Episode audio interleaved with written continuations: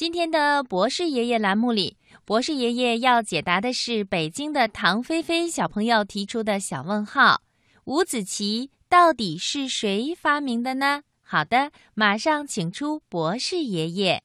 五子棋是谁发明的？听广播的小朋友，五子棋呀，也叫连珠，是一种两个人玩的棋类游戏。它是起源于我们中国古代的传统黑白棋种之一，很容易学的，下起来呀趣味横生，引人入胜。不仅能够增强思维能力，而且呀还能提高智力水平。那么五子棋到底是谁发明的呢？嗯，相传呐。五子棋起源于四千多年前的尧帝时期，比围棋的历史还要悠久。早在围棋出现之前，我国民间就有玩五子棋的游戏了。有一本叫《易经》的古书，这个“易”呀是艺术的“艺”，“经”呢是经书的“经”。在这本《易经》上说呀。棋局纵横各十七道，和二百八十九道，黑白棋子各一百五十枚。嗯，听广播的小朋友可能还没有听懂这段话的意思。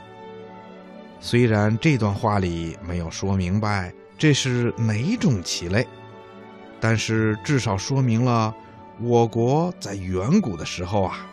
就用漂亮的石头做棋子儿进行棋类活动了，所以呀，规则简单的五子棋就很可能在当时就出现了，并且是用石子做棋子儿的。